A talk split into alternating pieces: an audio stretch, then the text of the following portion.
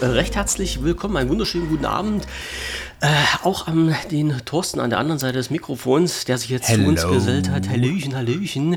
Wir Hello, machen wieder ganz locker, flockig weiter am 16.08., das müsste heute sein, jawohl, stimmt überein, mit unserer Laberer Barber Runde. Äh, Folge Nummer 6 Laberer Barber, Folge Nummer 15 insgesamt.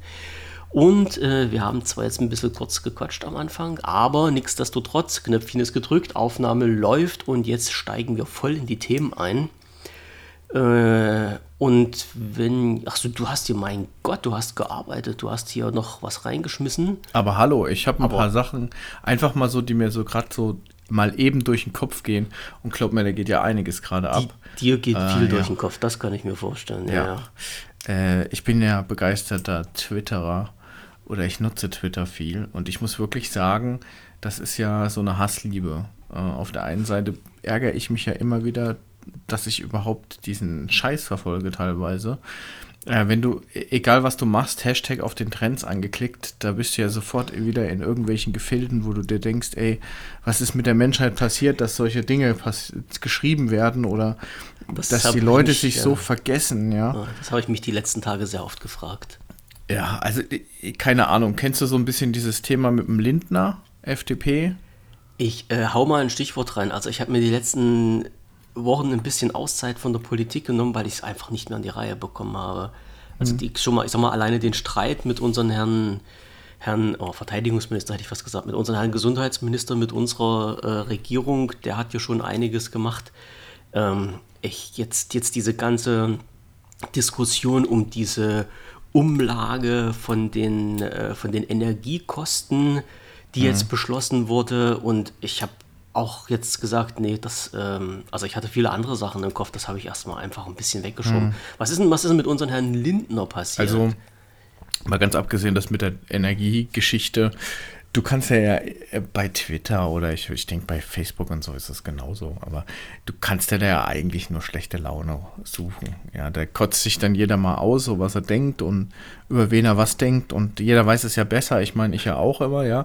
Aber ähm, zur FDP will ich einfach mal gesagt haben, fürs Protokoll, ich fand den Lindner schon immer so dermaßen unsympathisch und ähm, das hat eigentlich so, was man auch, was er so wiedergegeben hat von sich und so weiter, das hat eigentlich bestätigt, was ich schon, schon immer gesagt habe, schon vor der Wahl, dass der Typ sowas von Lobby gesteuert ist und auch, auch wenn es null Sinn macht, meiner Meinung nach, und auch wenn das totaler Schrott ist, er, er, er hat seine Zielgruppe und für die gibt er sein, äh, hält er den Kopf hin ob das Bullshit ist, den er da jetzt erzählt oder nicht, ist gerade egal. Also der scheint irgendwie, weiß ich nicht, ich weiß nicht, was den Typen antreibt, dass der teilweise so losgelöst ist und so, weißt du, so, wie soll ich denn sagen?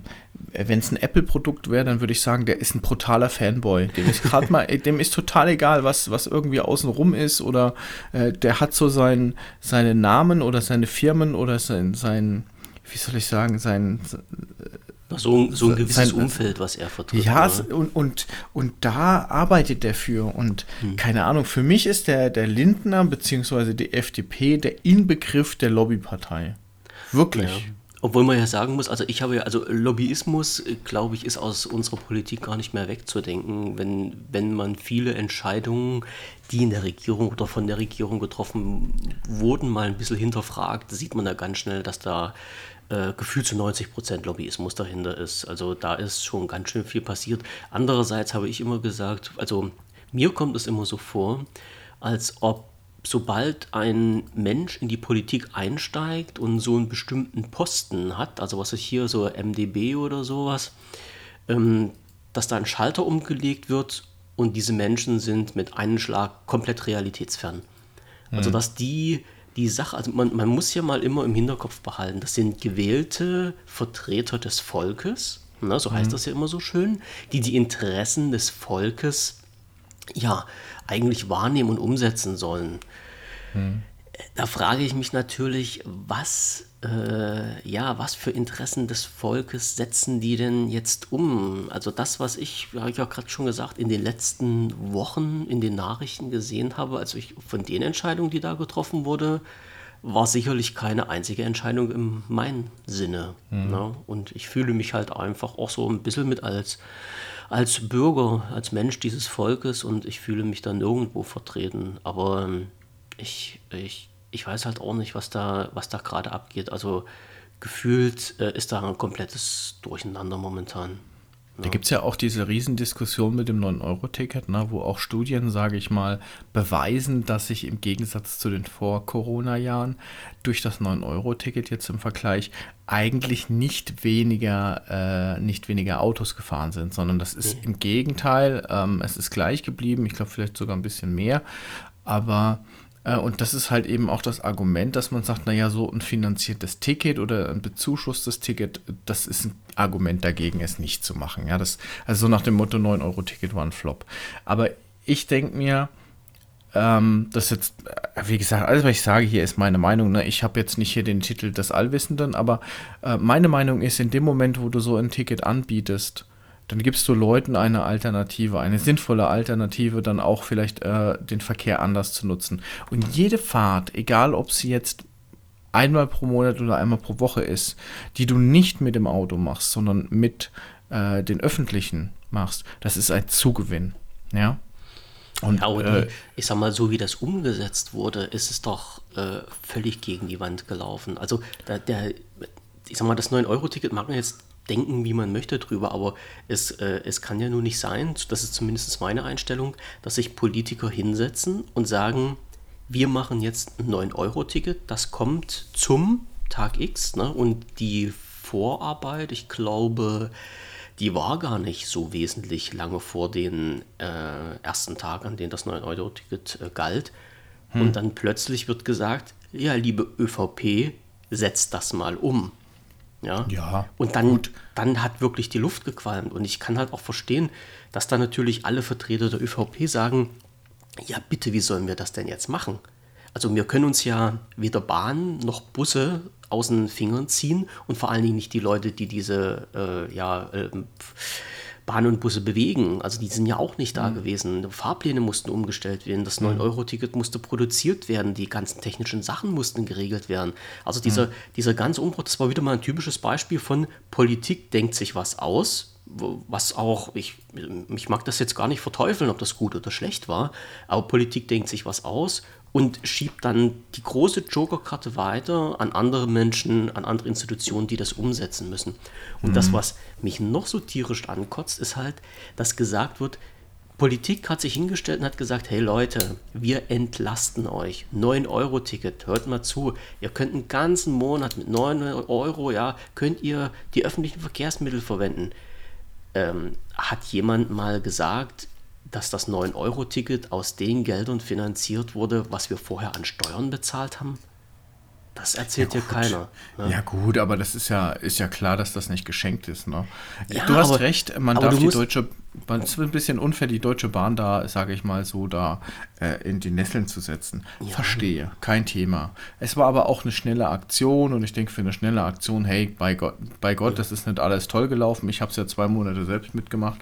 Äh, ich habe viel geschimpft, viel Zeit auf der Bahn oder am Bahnsteig verbracht, ja. Also mir musst du nicht erzählen, was das bedeutet, ja, aber de facto ist es so, ja, wir haben jetzt diesen Testballon gestartet. Du hast eine Idee und mein, für mein Gefühl haben es viele Leute genutzt. Ja, und ähm, äh, ich glaube, ich glaube, vielleicht bin ich Kommunist oder so, aber ich finde es einfach. Ich bin Kommunist, ich bin doch Ossi-Mensch, du darfst, du ja, darfst da als Essiger Kommunist sein. Ja, gut, aber, ja, das, aber vielleicht bin ich dazu kommunistisch. Aber ich finde, ein Recht auf Mobilität ist enorm wichtig in der heutigen Zeit. Ich glaube, und, da gibt es sogar einen Rechtsanspruch dafür. So, und jetzt sag du mir, was dagegen spricht, wenn du äh, ein, sag ich mal, Bürgerticket irgendwie in. Ich bin da Fan von. Ja, warum auch nicht? Ja, die Fahrt, die ich mit meiner Familie dann vielleicht am Sonntag irgendwo in die Pampa mache mit dem Zug, weil es auch eine lustige Aktion ist, das ist doch eine Fahrt weniger, die ich mit dem Auto irgendwo rumfahre. Und dann, ja, und dann kann ich vielleicht sogar irgendwann mal sagen, naja, wir erhöhen die Preise, aber Leute, ihr habt den Plan B in der Hand, ja, oder ich sag mal, zumindest eine Alternative mit Bus und Bahn. Und von mir aus wird man die Bahn wieder verstaatlichen oder so oder keine ah. Ahnung, alle, rausschmeißen, alle rausschmeißen und neu besetzen, was weiß denn ich, aber was auch immer die Bahn da gerade versucht zu machen, die hätte es selbst mit fünf Monaten Vorbereitung oder einem Jahr Vorbereitung, hätte sie es nicht geschafft, hm. diese, diese 9-Euro-Welle äh, da äh, äh, zu stemmen. Ja? Die haben doch scheinbar kein Interesse daran, irgendetwas zu verbessern. Naja, also zu diesem Thema Bahnverstaatlichen und sowas habe ich sowieso meine eigene Meinung dazu, weil ich finde, dass die, äh, dass alle Grundversorger in staatliche Hand gehören.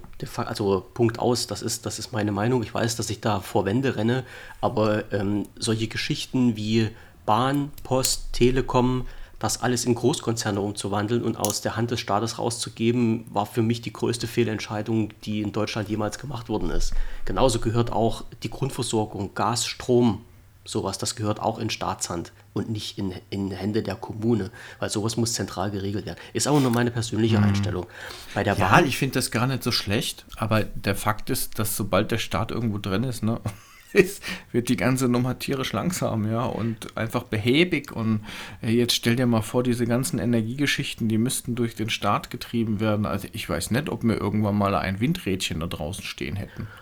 Naja, die Frage ist, ich, ich drehe das jetzt mal um. Der Staat, also du hast ja diese ganzen privaten Unternehmen, die dafür jetzt so, nehmen wir, nehmen wir mal den Strommarkt jetzt. Ne? Da gibt es ja in Deutschland, ich glaube, das weiß mittlerweile jeder, das deutsche Gebiet ist ja aufgeteilt zwischen äh, vier großen Stromunternehmen. Die haben sich Deutschland aufgeteilt. So, und mehr gibt es da nicht. Und diese Unternehmen, die machen natürlich was. Die haben im Sinn der Energiewende etwas vorangetrieben. Aber warum haben die das gemacht? Doch nicht, weil es Gutmenschen sind und weil die den deutschen Bürgern was Gutes tun wollten. Nein, es gab vom Staat eine Subventionierung für viele, viele Sachen. Egal, ob das Windräder waren, Gezeitenkraftwerke, ob das Solartechnik war, wie auch immer. So. Und der Staat hat gesagt, wir haben jetzt hier viele, viele, viele Millionen Euro. Die schmeißen wir einfach mal so auf den Markt. Liebe Energieunternehmen, äh, macht erneuerbare Energien. Und die Energieunternehmen, die haben natürlich gesagt, na wie geil ist das denn? Ja, und äh, ich hatte eine, äh, einen Bericht dazu gesehen, dass sich ein Energieunternehmen seinen kompletten Windpark durch den Staat hat finanzieren lassen. Das heißt, die haben null, null da rein investiert und haben allein mit den Investitionskosten, die sie vom Staat wiederbekommen haben, waren die auf null und haben dann grüne Energie produziert. Das wurde nochmal von Staat gestützt. Ne? Da hast du nochmal mehr Subventionen bekommen. Die haben sich den Arsch dumm und dämlich verdient. Und genauso ist es ja jetzt auch. Also mir kann doch jetzt kein Mensch sagen, dass unsere Gasunternehmen, die wir haben, äh, pleite gehen, wenn die die Gaspreise jetzt so umsetzen müssen, wie sie auf dem Weltmarkt sind. Das glaube ich nicht. Also ich, da, daran glaube ich noch nicht so richtig. Ich glaube, das passiert äh, genau das Gleiche äh, wie mit, diesen, mit, diesen, mit der Spritsubvention, die mal jetzt ja. gewesen ist, die letzten Monate, dass sich ganz einfach die Öl- und Energiekonzerne das ganze Zeug in die eigene Tasche wirtschaften. Denn das war, also wir, wir haben es ja jetzt halt gesehen, also bei den Spritkosten war es ja definitiv so, dass die Ölkonzerne die größten Gewinne in dieser Zeit der Subvention eingefahren haben seit Jahren. So, de facto kann man, kann man nachlesen. Also da muss ich jetzt nichts irgendwie Verschwörer oder sowas sein. Äh, das, das kann man halt aus den ganzen Berichten und Abrechnungen von den Energiekonzernen nachlesen. Das ist halt nicht so schlimm. Aber ähm, es ist nun mal so. Also Energiewende vorantreiben, ja. Ähm, die Frage ist halt, wenn der Staat das selber machen würde, wie sinnvoll wäre das? Dann hätten die das Geld gleich im eigenen Bereich und könnten das umsetzen, anstatt das irgendwo auszuloben und Dritten in die Hand zu drücken. Ähm, ja, nichts genau. Es ist nun mal selten der Staat, der das Know-how hat, diese Dinge zu ja, durchzuführen. Der, ne? der also Staat der, kann sich ja auch die Leute einkaufen, so ist es ja halt auch Ja, nicht. das machen wir ja schon bei der Bundeswehr, das klappt ja wunderbar. Ne? Mm, naja, was willst du da bei der Bundeswehr einkaufen? Jetzt äh, weißt du, was da mittlerweile für Leute arbeiten, bei meinem ehemaligen Arbeitgeber. Ich möchte das gar nicht so näher beleuchten, da wird es mir immer schlecht, wenn ich das sehe. Nee, aber ja, aber ich meine, da hast du Berater für Berater für Berater und dann hast ja. du einen Sub, Sub, Sub, Sub, Sub-Typi. Genauso ist das auch energiemäßig auch. Ja, ja. Da bereichern sich einige wenige und nichts kommt da rum. Wollten sie aber, weil ja, ich habe das ja gesehen bei der Bundeswehr, die wollten ja einfach, äh, dass diese ganze Entscheidung aus der Truppe rausgenommen wird. So, du konntest ja letztendlich nichts mehr machen. Wenn, also ich zu meiner Zeit, als ich dann noch dabei war, aktiv, war ja diese große Aktion, wo zum Beispiel der komplette Fuhrpark ausgelagert wurde. So, das mhm. heißt, unsere ganzen äh, Autos, also Pkw und Lkw, wurden dann übergeben an die Fuhrpark Service GmbH, die da gegründet wurde. Die haben den kompletten Fuhrpark der Bundeswehr übernommen für ein Appel und ein Ei. Wir mhm. haben uns von denen die Fahrzeuge wieder gemietet für mhm. Schweinegeld. Ja, und gerechnet hat sich das vorne und hinten nicht, außer für die GmbH, die das betrieben hat, weil die haben Kohle ohne Ende bekommen.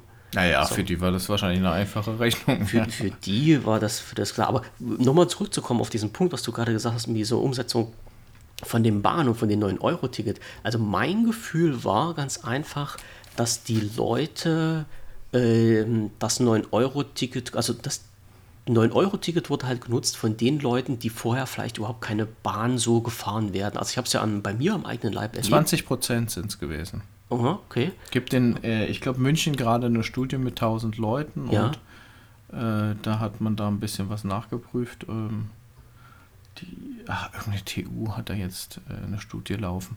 Egal, aber auf jeden ja. Fall habe ich die Zahl, war heute erst in, äh, im Ra Deutschlandradio äh, mhm. gehört. 20 Prozent sind tatsächlich neu dazugekommen ja. und die anderen haben sich natürlich okay. gefreut, dass sie die reguläre Bahnfahrerei jetzt günstiger kriegen. Ja, das glaube ich auf jeden Fall. Und da musst du noch dazu sehen, es waren jetzt Ferien. Das heißt, äh, viele, ähm, äh, viele Anbieter haben mir jetzt gesagt, es gibt kein Ferienticket mehr, weil es halt dieses 9-Euro-Ticket gab und das Ferienticket teurer geworden ist und so weiter. Kann ich auch völlig verstehen. Aber ich, ich in eigener Person, ich habe es ja gesehen, ähm, ich habe mir das 9-Euro-Ticket nur gekauft, weil wir halt einen Urlaub mit der Bahn fahren wollten und die reguläre Bahnfahrt äh, teurer war als dieses 9-Euro-Ticket. Und als mhm. wir das dann gekauft hatten, haben wir gesagt, na okay, da können wir halt auch dreimal mit der Dampflok hin und her fahren, weil es halt einfach mhm. geil ist. So, und ich das mhm. Geld nicht bezahlen musste. Und dann waren wir hier zu Hause. Und dann habe ich auch gesagt, ja, okay, ähm, bei uns in, das war, wo, ach genau, wo wir zu Decathlon fahren wollten, das ist ja bei uns in ein, in ein Einkaufszentrum, was ein bisschen weiter weg ist, da habe ich auch gesagt, naja, okay, was hast du das 9-Euro-Ticket, äh, was soll's, hier setzt du dich im Bus und lässt dich da hinfahren, da brauchst du nicht mit einem eigenen Auto fahren. Weil du hast mhm. ja das 9-Euro-Ticket schon mal, ne? Also von der Seite her auch okay. Aber äh, letztendlich habe ich gesagt, ich hatte das jetzt einen Monat und habe das jetzt nicht mehr so weiter gebraucht. Und dann ist die Sache für mich wieder erledigt gewesen. Davon abgesehen, dass ich halt auch unheimlich wenig mit dem Auto fahre. Aber es gibt ja halt auch so Situationen, und du hast ja selber erlebt, wo du gesagt hattest, naja, letztendlich, ähm, klar, so eine richtige Alternative ist es nicht, weil mit dem nee. Auto spart man Zeit, mit dem Auto ist man flexibler. Ähm, mit dem Auto weißt du, dass du halt ähm, zu Hause ankommst und nicht dreimal umsteigen musst und vielleicht eine Bahn ausfällt und sowas. Und wenn man das hätte machen wollen, dass das jetzt vorangeht, dann muss man das natürlich schrittweise weiter umsetzen. Die Frage ist jetzt aber, wo kommt das Geld her? Denn letztendlich, ja, gut, es muss ja jemand dann, bezahlen. Ja, natürlich muss das jemand bezahlen, ja, aber, aber, ich glaube wer? schon, dass es im Rahmen der, der, der Wirtschaftlichkeit schon äh, besser ist, wenn du ausgelastete Züge hast und dein Bahnbetrieb in der Regel auch ein Betrieb ist und nicht äh, also für mich ist es äh, auf jeden Fall, oder ich kann mir nicht vorstellen, dass es besser ist für die Bahn, dass weniger Leute Bahn fahren. Ja, Aber ähm, die weniger Leute, die fahren, die die Bahn aktiv nutzen, wenn wir jetzt mal bei der Bahn bleiben, mhm. bezahlen letztendlich mit den regulären Fahrpreisen, die es jetzt gibt, mehr mhm. als die Leute, die jetzt fahren würden, wenn sie ein 9-Euro-Ticket haben. Ja, dann hat die Bahn aber auch prinzipiell einfach ein Fokusproblem, ja, oder ein Ausrichtungsproblem. Auf jeden was Fall. Ist denn, was ist denn der Sinn der, Deu der, der Bahn? Also das ist ja eine Mobilitätsfrage, die da im Hintergrund steht und die, die sie ausfüllen muss. Äh, und das ist ja auch der Grund, warum diese Bahn, äh, die Deutsche Bahn, auch mal verstaatlicht war, einfach aus dem Grund heraus, weil jeder Mensch äh, in Deutschland auch mobil sein sollte und weil man halt eben wollte, dass es eine Alternative gibt, äh, auch für diejenigen, die sich kein Auto leisten können. Gut, das Richtig. mit dem Auto hat sich erledigt, ne? das kann sich jetzt mittlerweile, kann sich jeder leisten, aber es wird Zeiten geben, da gibt es das eben nicht. Und ja, also ich würde auch behaupten, dass wenn ähm, wir jetzt wieder mit so einem Abo-Modell reingehen, das sage ich mal gut, dann kostet es 30 Euro im Monat oder so, keine Ahnung, würde ich auch machen, aber äh, das ist ja eine Zahl äh, oder ein Geld, mit dem kann die Deutsche Bahn dann auch rechnen monatlich, ja, und nicht, mhm. wenn es mal einem in den Sinn kommt, Sondern ja, ich ver verstehe ich schon, ja. ja. Verstehe ich, ja. Aber ich sag mal, die Bahn, also aus, aus meiner äh, Betrachtung jetzt äh, von der Bahngeschichte, ähm, wurde halt, eine, also ist, ist die Bahn an einem völlig falschen Zeitpunkt aus den Systemen ausgestiegen. Also ist, ist ja klar, ist, der, der Staat hat irgendwann mal gesagt, okay, Bahn ist nicht mehr attraktiv. Wir hauen da halt von Staatsseite her, also als, als die Bahn noch staatlich war, ähm, wir hauen unheimlich viel Geld rein in dieses ganze System und buttern immer nur zu und machen keinen Gewinn. Was meiner Meinung nach ähm, auch Aufgabe des Staates ist. Denn da sind wir wieder an dem Punkt Mobilität, was du angesprochen hast, finde ich, auf, ist Aufgabe des Staates und da muss der Staat halt auch, auch mal die Hosen runterlassen und Geld investieren, ohne Gewinne einzufahren. Wäre für mich völlig okay. Aber die haben halt gesagt, okay, die Bahn wird nicht mehr genutzt, öffentliche Verkehrsmittel werden nicht mehr benutzt, wir wollen das Ding nicht mehr haben, wir geben jetzt das komplette System ab an die Deutsche Bahn AG und sollen die sich doch darum kümmern, wie dieser Betrieb jetzt fortgesetzt wird. Weil niemand, also zum damaligen Zeitpunkt, da hat ja niemand gesagt, hey, die Bahn wird irgendwann mal wieder einen Aufschwung haben. Da war ja dieses, ähm, wir denken mal ein bisschen modern, wir denken ein bisschen fortschrittlich, wir denken ein bisschen grüner. Das gab es ja damals nicht. Da, die, da, haben die Leute alle zu dir gesagt, oh, was willst du mit der Bahn fahren? Das ist doch halt sowas von Oldschool. Ich setze mich in mein Auto und alles ist okay. So, dass diese ganze Wende jetzt wiedergekommen ist und die Bahn halt zu einem Verkehrsmittel wieder geworden ist, was total interessant ist, damit hat damals keiner gerechnet. Und überleg dir mal, wenn diese Verstaatlichung, äh, diese Verstaatlichung, wenn diese, ähm, diese Übergabe äh, in die freie Wirtschaft nicht passiert wäre, wenn die, wenn die Bahn immer noch jetzt in Staatshand wäre, wie geil das System jetzt hätte in den letzten Jahren aufgebaut werden können. Wir hätten ein mhm. richtig geiles Schienennetz. Ne? Also es gibt, oh, das habe ich letztens gesehen, gehört, äh, es gibt irgendwo so eine Information, wo drin steht, dass das Schienennetz in Deutschland ähm, gepflegt und aufgebaut werden muss. Da gibt es irgendwo so eine alte Paragraphen, frag mich nicht, was das ist. In Wahrheit ist, dass das Schienennetz immer mehr zurückgebaut wird. Ist ja klar, fahren ja keine Züge mehr. Die Züge werden eingestellt und so weiter. So, und man hätte halt schon vor einigen Jahren vielleicht mal drüber nachdenken können, dieses ganze System wieder anzukurbeln. Aber ich, ich, ich glaube, die Zeit war damals äh, einfach, also die, die, es gab zu wenig Leute in entscheidenden Positionen, die wussten, Bahn ist gar nicht mal so schlecht oder öffentliche Verkehrsmittel sind gar nicht mal so schlecht. So. Aber das ist halt wieder so eine ganze, das ist die Ratte, die sich wieder, also, oder die, die Katze, die sich wieder im Schwanz beißt. Ne? Also weniger Leute fahren mit öffentlichen Verkehrsmitteln, äh, deshalb sind die Verkehrsmittel nicht so ausgelastet, deshalb fahren die Verkehrsmittel seltener, deshalb nutzen weniger Leute die Verkehrsmittel. Ne? Das, ist, das ist halt so eine Kiste. Und ich hatte ja, glaube ich, schon mal erwähnt, wenn ich noch dort wohnen würde, wo ich vorher gewohnt habe, also wo meine Eltern wohnen, auf dem Dorf, äh, da fährt zweimal am Tag ein Bus. Wie, wie willst du das halt effektiv für dich nutzen? Da ich, ich würde ja noch nicht mal auf Arbeit kommen und wieder zurück, weil die Busse gar nicht fahren. Also das, das würde alles gar nicht funktionieren. Ne? Und dann sagen die Leute natürlich, ähm, naja klar, fahre ich mit dem Auto. Hm? Mhm. Ist nun mal leider so. Ich kann mir halt vorstellen, dass ähm, wenn so eine regelmäßige Grundlast da ist, auch an Berufspendlern, ich glaube, das geht schon besser, wie das Rauschen, das da normalerweise ohne 9-Euro-Ticket passiert, mhm. dann würde man auch entsprechend die Bahn auslegen. Ja. Man und dann würde das, es auch eine. Ja, man könnte das wieder und, vorantreiben. Und weil wir von Geld und Staat, Verstaatlichung gerade gesprochen haben, ja. Ich meine, man muss sich das mal vorstellen, der Staat beteiligt sich ja immer noch an den ganzen Dingen bei der Deutschen Bahn. Ja, weil es halt Zahlen Aktien, mit Aktieneigner ist, ne? Ja, aber ich sag mal, wir subventionieren die Deutsche Bahn mit Steuergeldern. Wir haben aber davon letzten Endes nichts. Das ist richtig. Also es ist wie, als wenn jemand Steuergeld in so ein Loch reinschmeißt, aber profitieren tut ja keiner was davon, mhm. weil wir bezahlen den regulären Preis, sage ich jetzt mal so. Ja. Wie würd, also wenn jetzt einer argumentieren würde, nee, nee, das ist so günstig, weil wir subventionieren in Deutschland, äh, dann frage ich mich aber, wie sieht denn der Preis aus, wenn Deutschland keine Steuergelder da reinschmeißt in den Laden? Haben wir dann das 50-Euro-Ticket für die Arbeitsstrecke oder was ist das dann? Ja, also das, das macht für mich keinen Sinn. Aber es wird äh, gewisser Teil, ich weiß ich nicht, 20, 30 Prozent oder so von jeder Maßnahme, die da gemacht wird, übernimmt der Staat, ja.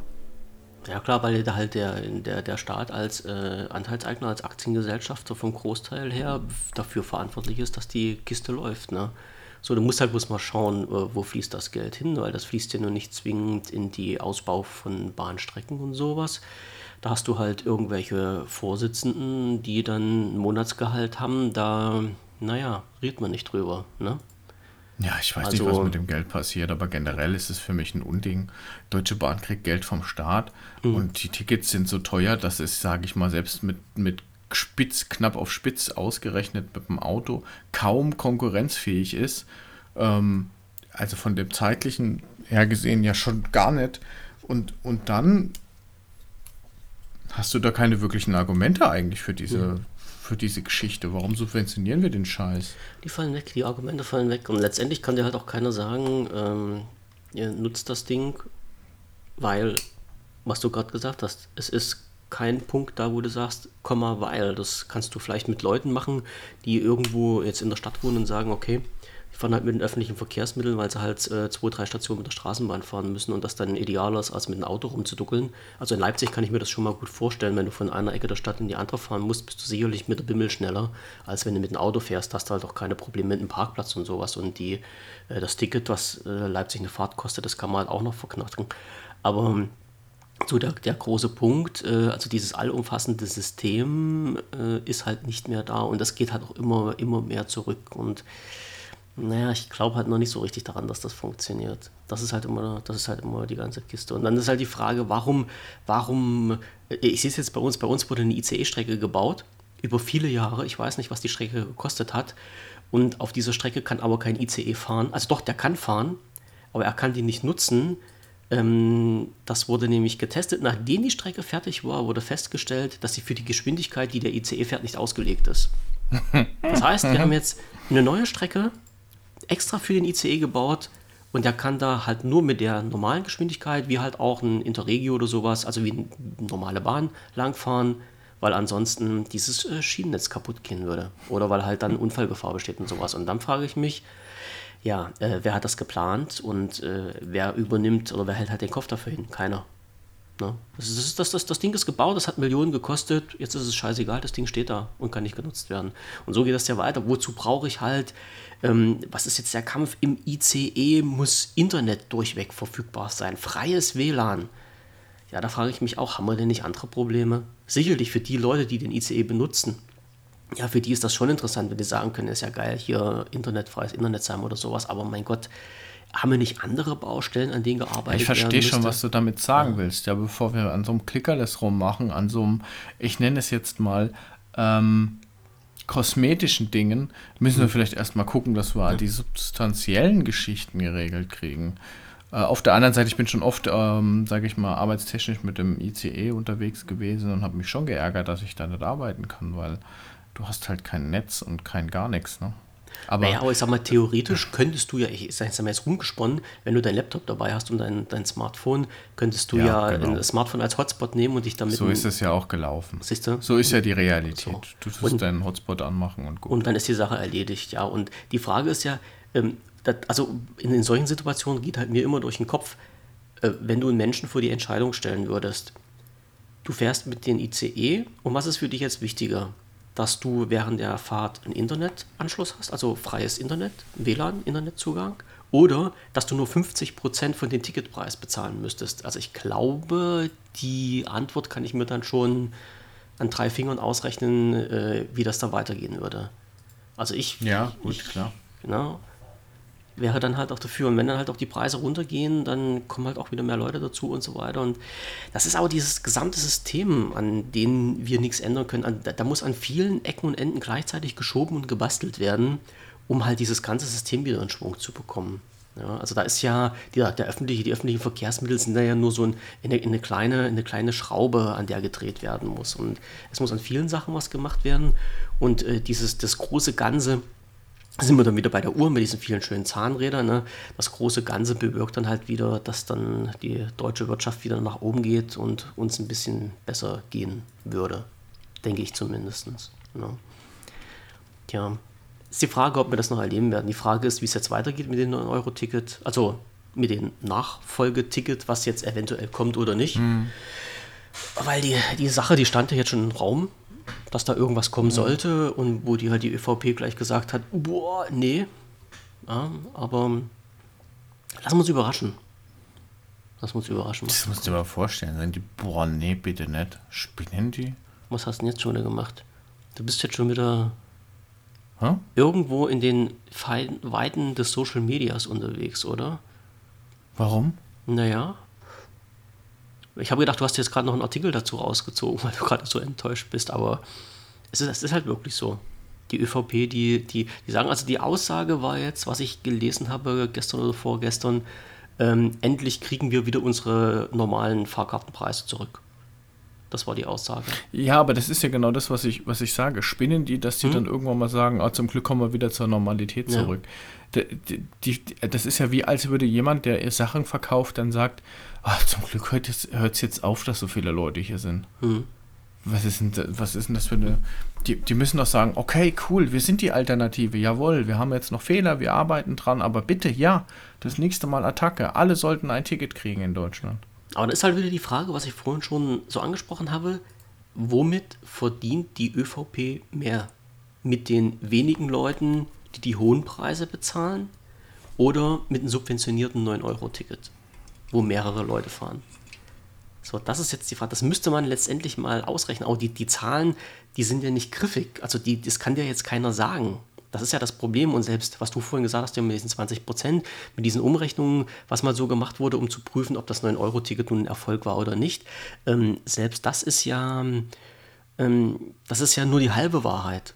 Ja, also du kannst ja jetzt dich nicht hinstellen und kannst sagen, okay, wir haben jetzt so und so viele Leute mehr dazu gebracht, mit der Bahn zu fahren, dafür auf das Auto zu verzichten, unter Berücksichtigung aller Punkte, die jetzt in dieses ganze System mit reinspielen. Das kriegst du auch nicht hin, wenn du 5000 Leute befragst. Das ist ja nur eine Stichprobe. Ja, das ist, das müsste man jetzt halt mal über Jahre laufen lassen. Und dann kann Ja, man letztendlich genau. äh, so einen, einen, einen Schluss draus ziehen.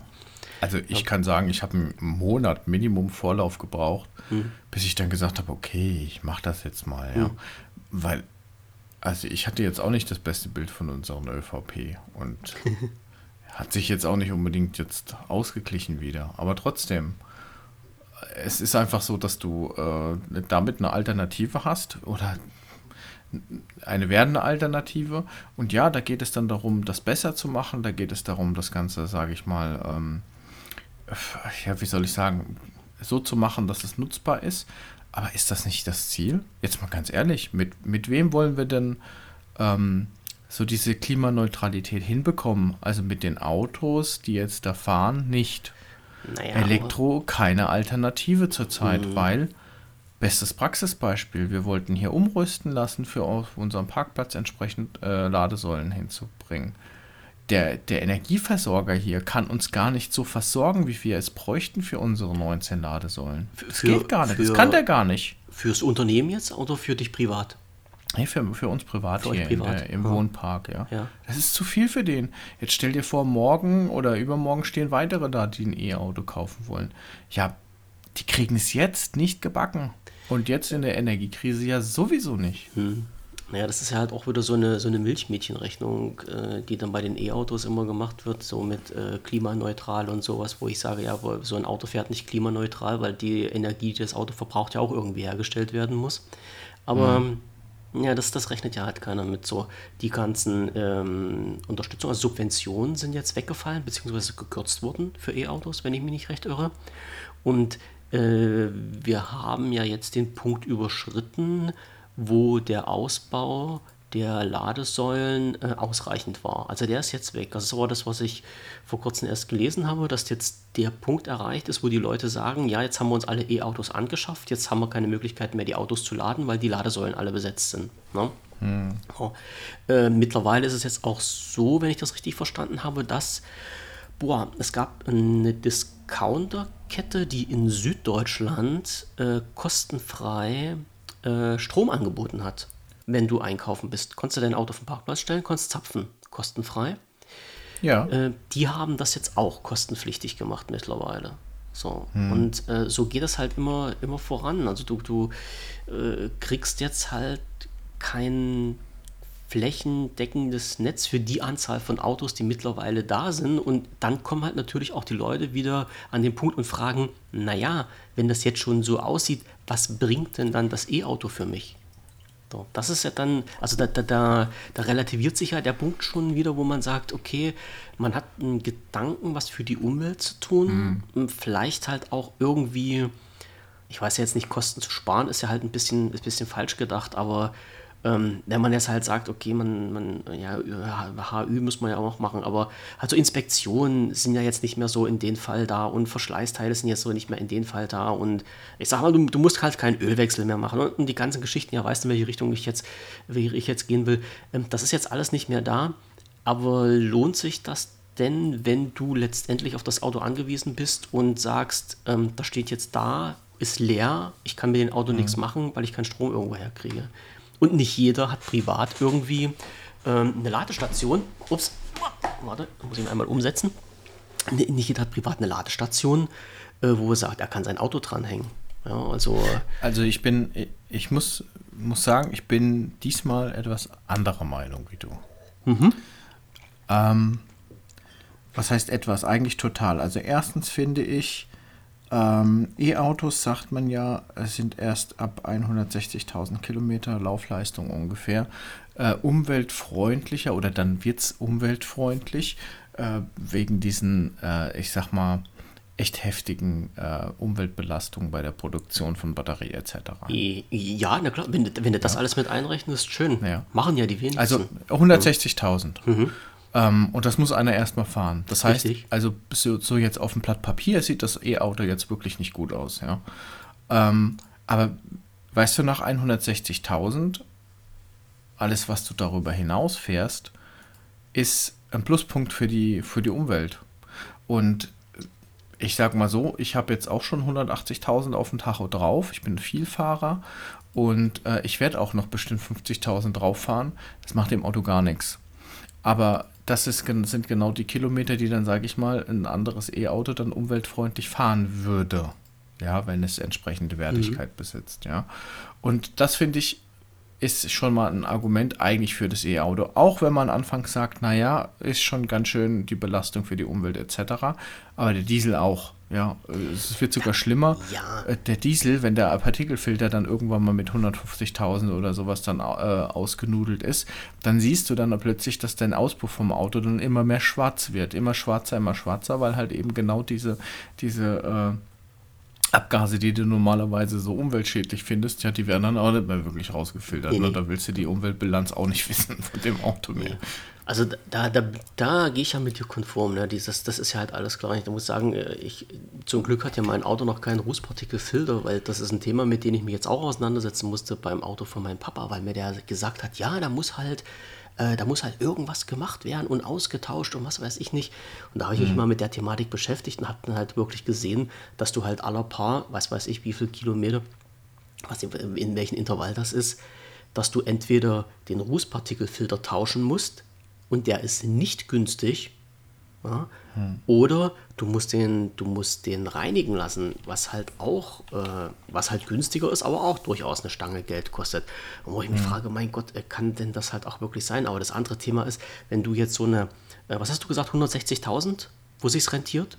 Wo du dann ja, dann, dann, so ist, ungefähr. dann überholt quasi das E-Auto den Diesel. Jetzt, jetzt, muss, jetzt müsste man sich mal die Zahlen anschauen. Ich weiß nicht, ob man die rausbekommt. Aber welcher Mensch fährt denn sein Auto länger als 160.000 Kilometer? Also ich kenne da nur sehr, sehr, sehr, sehr wenige. Es gibt welche, klar, mache ich ja auch. Meiner hat ja auch ein bisschen mehr auf dem Tacho. Ähm, aber es gibt halt sehr wenige. So. Und dann kommt wieder die nächste Frage. Ähm, es hat ja jetzt noch keiner die Erfahrung, was passiert mit der Batterie nach 160.000 Kilometer. Ja, also es gibt Na, ja schon. Da gibt es auch schon, da gibt es auch schon von, von vor allen Dingen von Tesla. Die nehmen diese Dinger zurück, recyceln und das wird auch. Das ist der zweite Punkt übrigens, da bringst du mich jetzt gerade drauf, was ich ja. noch sagen wollte. Dass wenn wir immer sagen würden, äh, es lohnt sich jetzt gerade nicht oder das ist jetzt noch nicht hundertprozentig, dann würden wir keinen kein Schritt auch nur Richtung Zukunft gehen. Also ja, wir haben Hybrid, zum Beispiel Toyota, die haben ja schon hybride Autos gehabt vor zehn Jahren. Ja. Mhm. Hätten das ist Kokolores gewesen, was die damals gemacht haben. Die Dinger waren wahrscheinlich, die waren schlimmer wie, in, wie die Herstellung von zwei Hammern. Äh, das war die Bilanz von denen, ja. Aber hätten die nicht mit dem Ganzen angefangen, dann wären, hätten die, wären wir nicht da, wo wir heute wären, weil das sind absolute Vorreiter und die haben ganz viel auch dafür getan mit ihrer Marke und ihrem Einsatz, dass solche Autos populärer wären. Ja, die haben halt ausgetestet. und ich bin mir sicher, ja. und ich bin mir sicher, und jetzt komme ich zu meinem zweiten Punkt endlich, und ich bin mir sicher, dass wenn mehr Leute sich für Elektro interessieren, mehr Leute auch Elektro kaufen, dass auch dahingehend die Entwicklung wesentlich verbessert wird. Vielleicht haben wir jetzt Probleme mit seltenen Erden, mit den Herstellprozessen oder vielleicht haben wir noch nicht das Netzwerk an Recyclingunternehmen für Batterien. Aber glaub mir, wenn die Batterien, äh, sage ich mal, dort sind, also vorhanden sind, aber immer weniger seltene Erden, dann glaub mir, wird es da eine Industrie geben, die sich darum kümmert, diese Dinge zu recyceln. Denn das es geht schon. Das, das ja. macht ja Tesla jetzt mittlerweile auch schon. Das ist ja das, was du, was du auch schon angesprochen hast, ja. ja. Und ich, find, ich fand ja diesen, diesen Grundansatz, den Tesla hatte, den fand ich ja richtig gut, dass die gesagt haben, ähm, wir bauen die Kisten, äh, wir bauen die in, in, einer, in einer Serie, die nicht gerade günstig ist für Leute, die die Asche haben, sich das kaufen zu können. Mhm. Also die sich nicht fragen müssen, bezahle ich jetzt 80 oder 100.000 für so eine Kiste. Ich glaube, die ersten haben noch ein bisschen mehr gekostet. Ne? Dann war das halt auch mit Statussymbol und sowas altes. Und dann, damit haben die diese ganze Entwicklung, also ich, ich glaube, dass äh, Tesla jetzt nicht zwingend so äh, am Finanz, fin Finanzmangel leidet, aber ähm, die haben halt Geld bekommen und konnten das alles weiterentwickeln. Mhm. Und dann haben die gesagt, okay, jetzt haben wir so einen, so einen Punkt erreicht, wo wir halt für Menschen Autos produzieren können, die nicht mehr ganz so teuer sind, dass sich das halt in Anführungsstrichen jeder leisten kann. Und das geht ja halt mhm. immer Schritt für Schritt vorwärts. Das, völlig ohne Frage. Aber die, äh, die, die andere Sache, wie gesagt, was, was passiert jetzt für dich jetzt, für dich jetzt als Person? Wir nehmen jetzt mal an, ähm, die, du sagst jetzt, okay, 160.000 ist dieser Punkt, ähm, wie das alles läuft. Wie lange hast du jetzt Garantie auf so eine Batterie? Beziehungsweise wann muss die Batterie getauscht werden? Ich weiß, in Deutschland gibt es Hersteller, die sagen jetzt schon wieder, sie müssen alle 50.000 Kilometer Batterie tauschen. So, also Akku tauschen. Ne? So, was kommt für dich da als Autobesitzer wieder für Kosten drauf zu? Ich lasse jetzt mal so die Umwelt außer Betracht, aber was musst du dann wieder investieren in das Auto? Und das setzt sich ja dann halt immer fort. Und ähm, drum halt auch so meine Aussage, äh, E-Autos sind im Moment halt auch nicht Autos für Leute, die aufs Geld achten müssen. Und durch die Energiekrise mhm. jetzt noch dazu, wo der Strom teurer wird, noch viel mehr. Ne? Dass das vorangetrieben werden ja. muss. Dass es da, dass es jemand geben muss, der einen ersten Schritt macht und die Flagge hochhält und sagt, wir müssen erstmal investieren, investieren, investieren, bis sich irgendwann mal das Blatt dreht und wir keine roten Zahlen mehr schreiben. Völlig richtig. Also da ist ist ja klar, anders, anders funktioniert das alles nicht.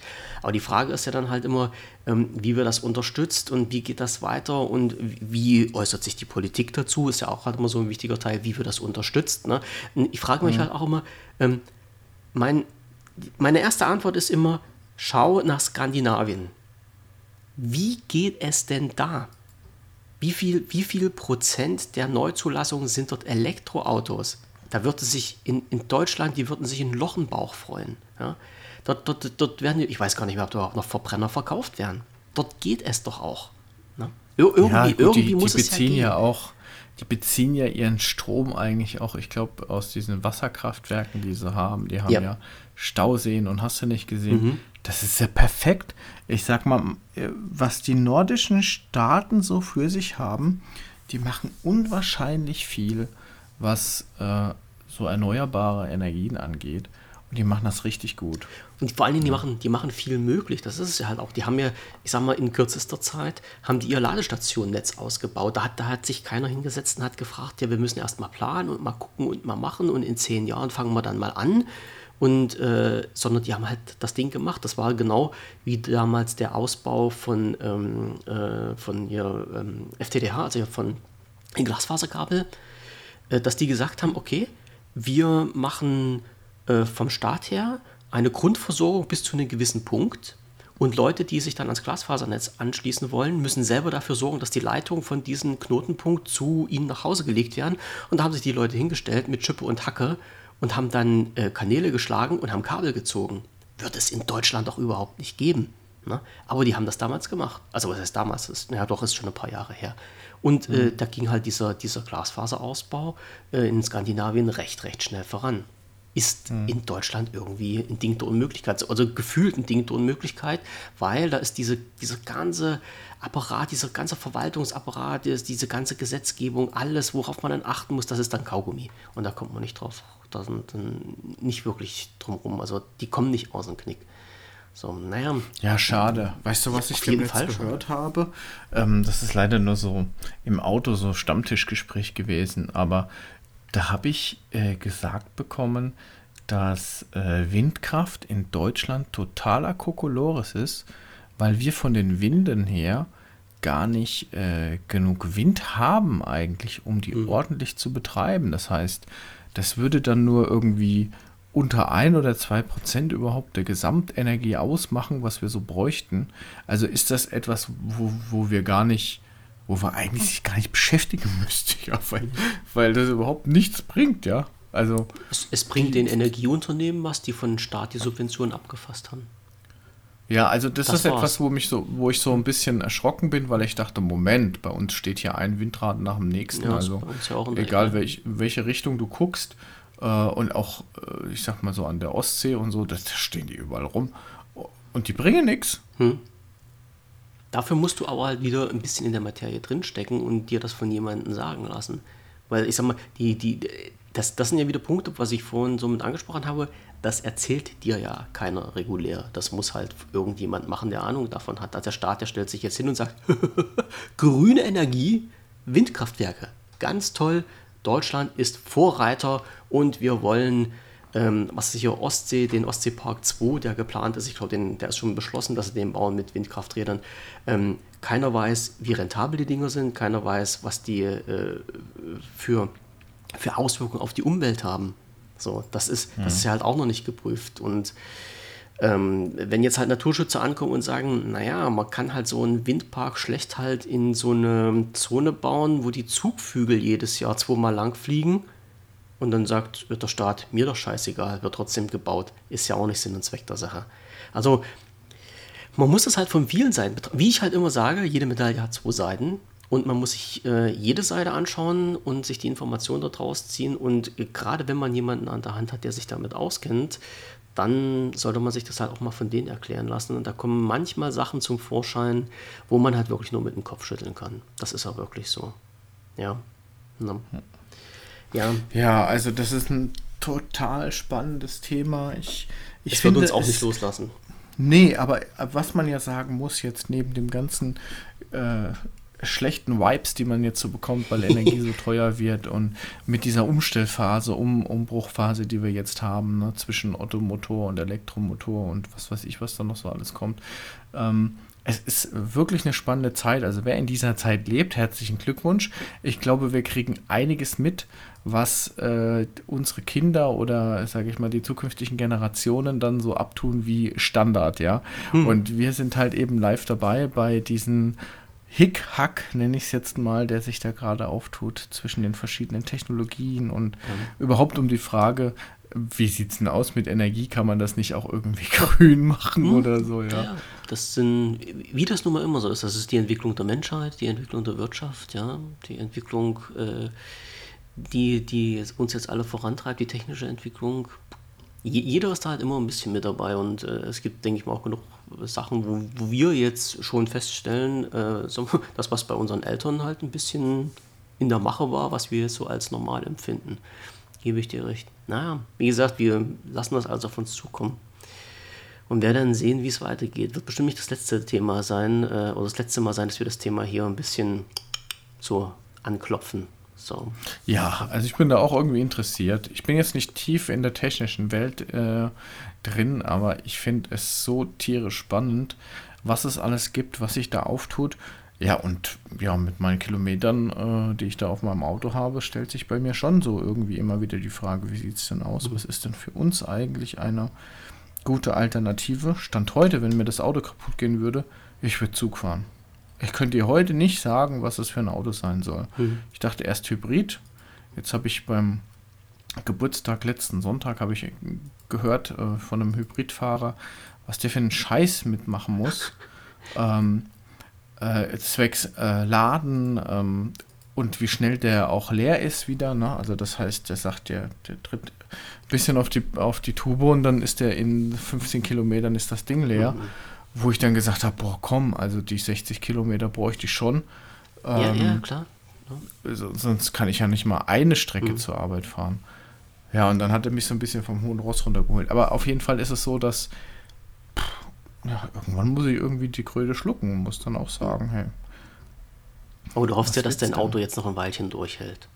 Also mein Auto hält bestimmt durch. Also es kann alles kaputt gehen, nur nicht Motor und also ich glaube, selbst in, in 100 Jahren, der Motor, der wird da trotzdem noch sein. Also das ist ein 2 Liter Diesel. Ich weiß nicht, was den kaputt machen soll. Also oh, ich, ich, ich, kann dir da Geschichten erzählen, aber das machen wir lieber, wenn das Mikro aus ist. Ich habe da, schon, hab da schon eine ganz tolle Sache erlebt mit Motor und kaputt und sowas alles. Ja. Ja, das ist okay. böse. Das also, böse, ja. Ich glaube glaub nicht, hm. dass meiner kaputt geht. Ganz ehrlich Aber nicht. Wir, wir machen jetzt noch mal was, was Nettes so in die Runde. Wir haben jetzt schon der Aces. Ich gucke auf die Uhr. Wir sind 50 Minuten jetzt schon wieder auf Sendung. Ja, krass, die Zeit, ey, die Zeit krass, vergeht, krass. ja. Ähm, wir wollen ja auch mal wieder was Schönes sagen. Ja, du erinnerst dich an die äh, an unsere letzte Sendung vielleicht, wo ich zu dir gesagt habe, äh, es ist halt nett, wenn man halt auch mal ein Lächeln geschenkt bekommt oder ein paar freundliche Worte. Ne? Oder, ja, total, oder so, ja. ja von meiner Lieblingsimbissbesitzerin Miley. ja, die kleine, ach, also, treibt mir immer wieder ins Lächeln Gesicht, wenn ich daran denke. So, ähm, ich habe jetzt mich auf eBay einmal rumgeschlagen. Bist du äh, bei eBay unterwegs? So, jetzt als ja. Käufer oder Verkäufer? Nee, als Käufer und ja. Als Käufer. So, hm. pass auf. Also erstens musst du, äh, hast du gerade unsere Themenliste offen? Ja. Sag mal, was bei mir bei meinem ersten Punkt steht. Äh, sag einfach bitte nochmal zu mir, du bist bekloppt. Dankeschön, alles klar, ist jetzt erledigt. Ach so, ich weiß warum, ja, aber du bist auch bekloppt. Also das ist ja, das ist, ich weiß auch nicht. Du, aber du, schön, dass du das gemacht hast. Du weißt ja noch gar nicht, was jetzt alles passiert ist. Ach so, kommt jetzt noch was? Äh, ja, ich war bei eBay einkaufen. ähm, Später dazu mehr. Ach du liebe Güte. Ja, pass auf. Also, wir sind jetzt, ähm, also ich war bei eBay unterwegs. Wir fangen nochmal, wir fangen mal von vorne an. Und ich hatte mir ja mein, äh, mein, äh, mein ähm, Audio, Audio-Device hier geholt gehabt. Und was hier neben mir steht, mit dem wir jetzt auch aufnehmen, was wir jetzt auch richtig eingestellt haben, damit kein Hall, Hall, Hall mehr im Hintergrund ist. Ja, sorry da, an alle. Ja, ist nicht so schlimm. Nein, war, war halt ein Versuch. Wir haben es wir aber rausbekommen, woran es lag. Und äh, ach ja, klar, man konnte sich das anhören. So, so Audio-Device hatte ich gekauft. Und ähm, dann war das halt so, ich habe seit vielen, vielen, vielen Jahren das erste Mal wieder was bei eBay in der Auktion ersteigert. Also ich habe zwischendurch mal bei eBay was gekauft, so als äh, Sofortkauf, ja, Sofortkauf nennt sich das ja. Mhm, ja. So. Und jetzt seit vielen, vielen Jahren mal wieder was in der Auktion.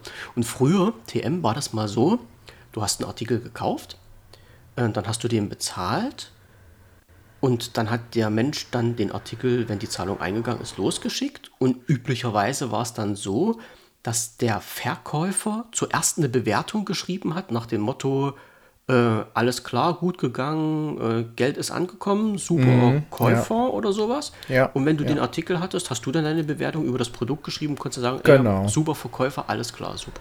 Naja. Ja, Okay, also ich habe mir das Ding gekauft und habe dann jetzt gewartet und habe gedacht, hm, schreibt der jetzt mir mal eine Bewertung?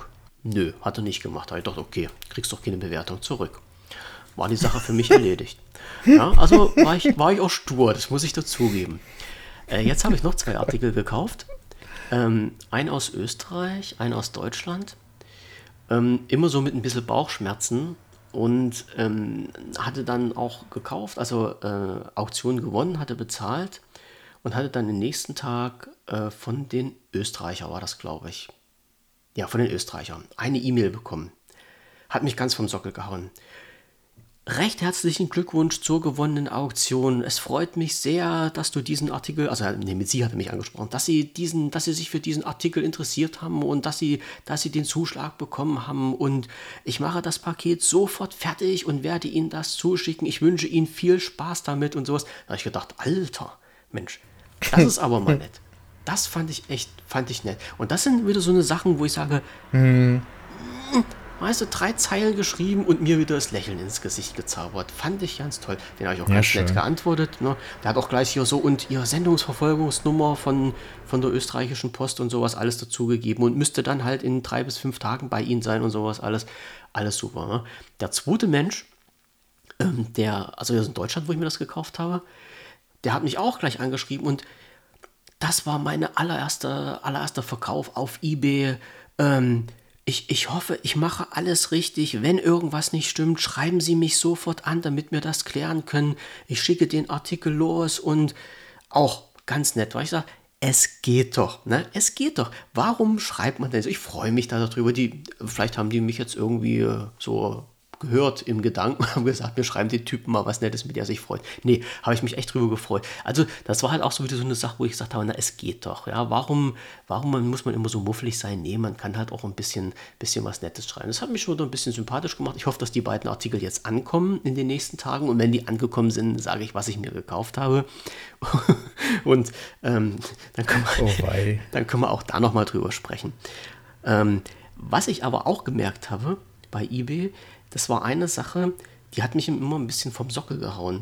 Ich habe, da war ein, ein Mikrofon im Angebot gewesen, das war drin. Da kannst du bei, als Verkäufer kannst du immer eingeben, Startgebot, äh, ich sag mal jetzt 10 Euro, ne? Ähm, Sofortkaufpreis, was war, sage ich mal jetzt, 80 Euro und dann geht das halt los. Ne? Das heißt, du kannst das entweder mit Sofortkauf kaufen, dann ist es deins, oder du kannst halt die Auktion anfangen. Und mhm. bei denen war das halt immer so, da liefen halt immer Auktion, Auktion, Auktion. Ich habe dann immer bis zu einem gewissen Preis mitgeboten, dann wurde es mir zu bunt, dann habe ich es dann sein lassen. Ähm, dann war halt dieser Artikel verkauft. Also irgendjemand anders hat die Auktion gewonnen. Ein Tag später, der Artikel wurde neu eingestellt. So beim ersten Mal, mhm. da habe ich mich da nicht so, weißt du, drum, drüber gewundert, ne? Aber dann war das gleiche schon wieder. Die Leute haben drauf geboten, der Artikel wurde verkauft, einen Tag später, der Artikel wurde neu eingestellt. Und vor allem immer mit den gleichen Produktbildern und immer mit der gleichen Seriennummer. Ne? Und da habe ich mir gedacht, ey, irgendwas stimmt doch jetzt nicht. Also entweder hat jemand den Account gekapert und vertreibt dort irgendwas und will dort Geld abfassen und die Leute bescheißen. Oder der hm. Typ, der das verkauft, muss ja fünfmal das gleiche Produkt haben und es immer wieder verkaufen mit der gleichen Artikelbeschreibung. So, weil insgesamt hm war das jetzt, ist das jetzt zum fünften Mal drin? Genau, insgesamt ist das jetzt zum fünften Mal drin. Und jetzt habe ich aber mitbekommen, es gibt bei eBay eine neue äh, Einstellung. Dort kannst du als Verkäufer einen Betrag einstellen, den der Käufer nicht sieht, den du aber als Mindestbetrag haben möchtest. Kannte ich bisher noch nicht. Das heißt, du kannst jetzt als Verkäufer eine Auktion starten mit 1 Euro Startgebot kannst aber im Hintergrund sagen, der Artikel darf nicht unter 70 Euro rausgehen. Und wenn die Auktion nicht an die 70 Euro rankommt, sondern ich sag mal bloß 50 Euro sind, gibt es zwar jemanden, der theoretisch die Auktion gewonnen hat, der Kauf kommt aber nicht zustande, weil der Verkäufer seinen gewünschten Mindestverkaufpreis von 70 Euro nicht erreicht hat. Erfährst du aber als Käufer nicht. Da kriegst du dann bloß eine Mitteilung, Mindestverkaufspreis wurde nicht erreicht, äh, Produkt wird nicht verkauft. Habe ich noch nie gesehen, noch nie gehört. Habe okay, ich jetzt so mitbekommen. Neues, ja. ja. Also habe ich jetzt äh, erst auch so mitbekommen. Und das war halt ein bisschen komisch, wo ich mir gedacht habe, naja, warum gibt es dann halt immer noch eine Auktion? Warum wird ein Artikel versteigert, wenn du letztendlich äh, überhaupt nicht, also du, du denkst dann, du bist halt Gewinner dieser Auktion und kriegst dann die Nachricht, der Mindestverkaufspreis wurde nicht erreicht. und das, das fand ich ein bisschen heftig, dass es jetzt halt. Ich weiß nicht, ich finde eBay im Allgemeinen so ist nicht mehr das, was es mal, was es mal war irgendwie. Also ja. es ist immer mehr so richtig blöder China-Krusch drin, wo du selbst gar nicht weißt, ob das überhaupt, ob man das überhaupt bestellen darf, ja, weil das ich sag mal, da kommt so Müll schon an, was ich hier schon, was ich da schon bei eBay geholt habe. Gut, hm. ich suche auch so Sachen manchmal, aber, äh, aber ich finde auch, ähm, ich habe jetzt ein VPN, wollte ich bestellen und habe gesehen, der VPN, wenn ich ihn so kaufe, dann, naja, kostet ja so 60, 70 Euro oder sowas. Und dann dachte ich so, ne, für die zweimal im Jahr, wo ich den benutze, dann irgendwie im Hotel, ähm, gucke ich mal bei eBay. Ja, und dann gibt es auch Leute, die VPNs verkaufen und da war dann einer, das habe ich dann gekauft. Und dann schreibt er zurück, hey, eBay zieht mir zu viel Geld ab, bitte melde dich per E-Mail. Boah. Ja, dann machen wir das so. Und ich hm. so, nö, nö, mache ich nicht, nö, kein Bock. Ja, vielleicht, er hat dann auch gesagt, er gibt mir den Account erst und dann muss ich bezahlen und so. Aber so einen Scheiß hatte ich gar keinen Bock. Ich wollte das über eBay abwickeln. Wenn ich es hm. irgendwie so über irgendwelche seltsamen Kanäle haben möchte, dann weiß ich auch, wie ich daran komme. Aber ja. deswegen hatte ich eigentlich eBay mit meinem, egal, also da, da fing es ja schon an. Und so ein paar andere Geschichten habe ich dann auch noch. Und ich habe echt das Gefühl, dass eBay immer mehr zu so einer Art Ramschgeschichte wird. Und auch diese Tatsache, dass es immer weniger gute Auktionen gibt, wo du sagst, hey, das lohnt sich noch richtig. Ähm, sorry für die Hintergrundgeräusche, mhm. ich habe das Fenster aufmachen müssen. Ähm, ähm, aber ich habe das Gefühl, die Qualität bei eBay wird immer schlechter. Ja. Und ich kann auch immer weniger damit anfangen. Ja, ich, ich bestelle halt auch bloß, also die viele Sachen, die ich bestelle, also wie gesagt, ich habe ja schon viele Sachen bei eBay bestellt, auch in letzter Zeit, aber das hole ich halt alles über Sofortkauf und lasse es dann halt auch über ganz regulär die Kanäle abwickeln, denn hm, ich sag mal, ich, es gibt ja halt immer zwei Punkte. Einmal, äh, wenn ich dann mit PayPal bezahle, das ist ja meine bevorzugte Zahlungsoption, ähm, ist diese Kiste versichert und äh, im, im Fall der Fälle, ich weiß, man kann dieses nicht immer in Anspruch nehmen, aber im Fall der Fälle, äh, es passiert mal irgendwas, kannst du dich halt auch nochmal im Notfall an PayPal wenden, wenn, äh, was ich, ein falscher Artikel angekommen ist oder der Verkäufer irgendwie Ärger macht oder sowas. Dann hast du da noch in, in, wenigstens eine Möglichkeit, irgendwas zu reißen. Die zweite Sache ist, ähm, wenn du den Artikel zurückschicken musst oder willst, weil er dir nicht gefällt, kann ja auch, es ist mir jetzt gerade passiert, dann hast du halt, ähm, äh, wenn du über PayPal gehst, eine kostenlose Rücksendeoption. Das heißt, die bezahlen dir die Rücksendekosten und dann äh, fällt das halt für dich nicht an. Weißt du? Das ist halt auch schon, was ich dann auch gerne in Anspruch nehme. Und äh, wer jetzt sieht, was jetzt so ein Paket kostet, ich glaube, das, was wir jetzt losgeschickt haben, Paket war bei 5 Euro oder sowas. Ich glaube ja. So Paketschein, also mit, mit äh, DHL.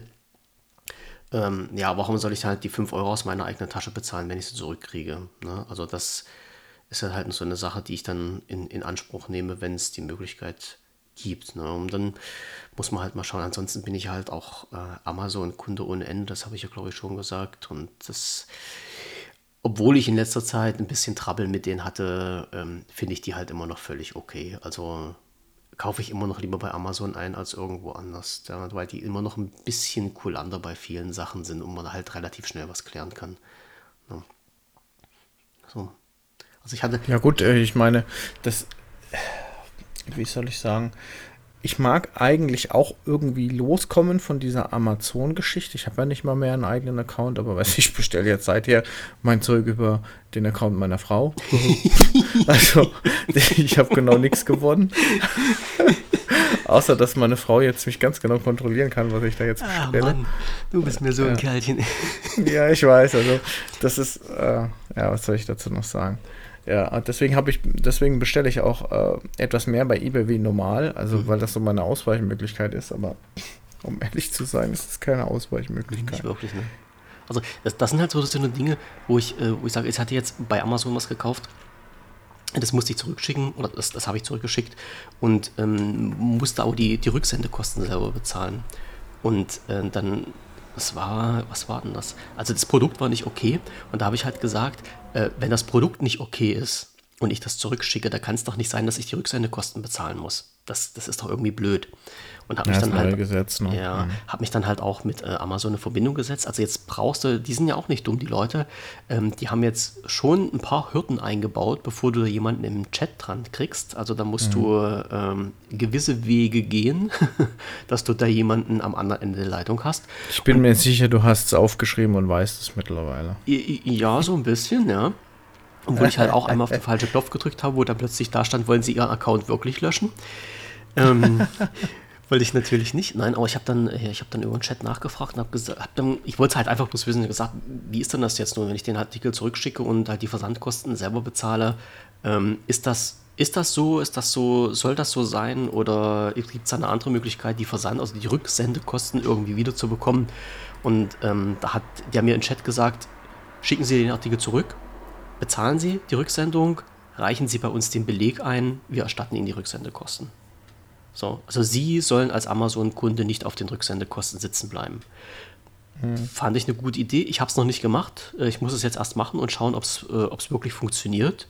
Aber schon mal der Weg, da, das ist halt das, wo ich immer sage, man kann so viel über Amazon schimpfen, wie man will, aber irgendwie im Kundenservice sind sie doch dann halt gar nicht so schlecht. Ne? Und das ist halt in der heutigen Zeit für mich teilweise echt Gold wert.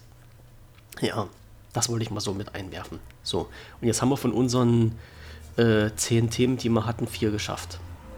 Und die Stunde ist rum. Ja, so ist es halt. Ich glaube, ja. wir könnten jede Woche äh, einmal äh, Labarababa machen. Wir, wir, es würde nicht langweilig werden. Nee. Wir haben ja nicht mal angerissen, was wir jetzt alles so noch auf dem Zettel drauf hatten. Oder beziehungsweise nur ein, zwei Themen dann. Ja. Passt. Aber wir machen einen Schnitt. Wir machen einen Schnitt, weil wir wollen ja in unserer Stunde hängen bleiben. Und wir machen ja gleich die nächste, nächste, glaube ich zumindest, äh, Folge. Nehmen wir auf. Und dann geht es halt nochmal eine Stunde weiter, wenn wir wollen und wenn wir können. So. Bis dahin sage ich aber recht herzlichen Dank an die Zuhörer fürs Zuhören, dass ihr so lange dran geblieben bleibt, äh, seid. So äh, recht herzlichen Dank an dich, wie immer, dass wir die Folge heute trotz schwieriger Umstände trotzdem zustande bekommen haben. Und Ach ja, es war mir wie immer ein inneres ja, Blumenpflücken. Das ist sehr schön, das zu hören. Ja. Kann ich nur erwidern, kann ich nur erwidern. Und äh, dann sage ich halt, Tschüss an die Zuhörer und äh, wir hören uns dann spätestens in äh, einer Woche, also in 14 Tagen mit Lavarababer wieder. Und dann geht es halt weiter mit den aktuellen Themen des Alltags. Bis dahin bleibt gesund und vergesst uns nicht. Wenn, wenn Kommentare sind, schreibt es in die Kommentarfunktion rein oder bei uns in das Telegram-Chatchen, was es da gibt. So, das noch am Rande. Also bis dahin, gute Nacht und bis zum nächsten Mal. Tschüss. Gute Nacht. Ciao, ciao.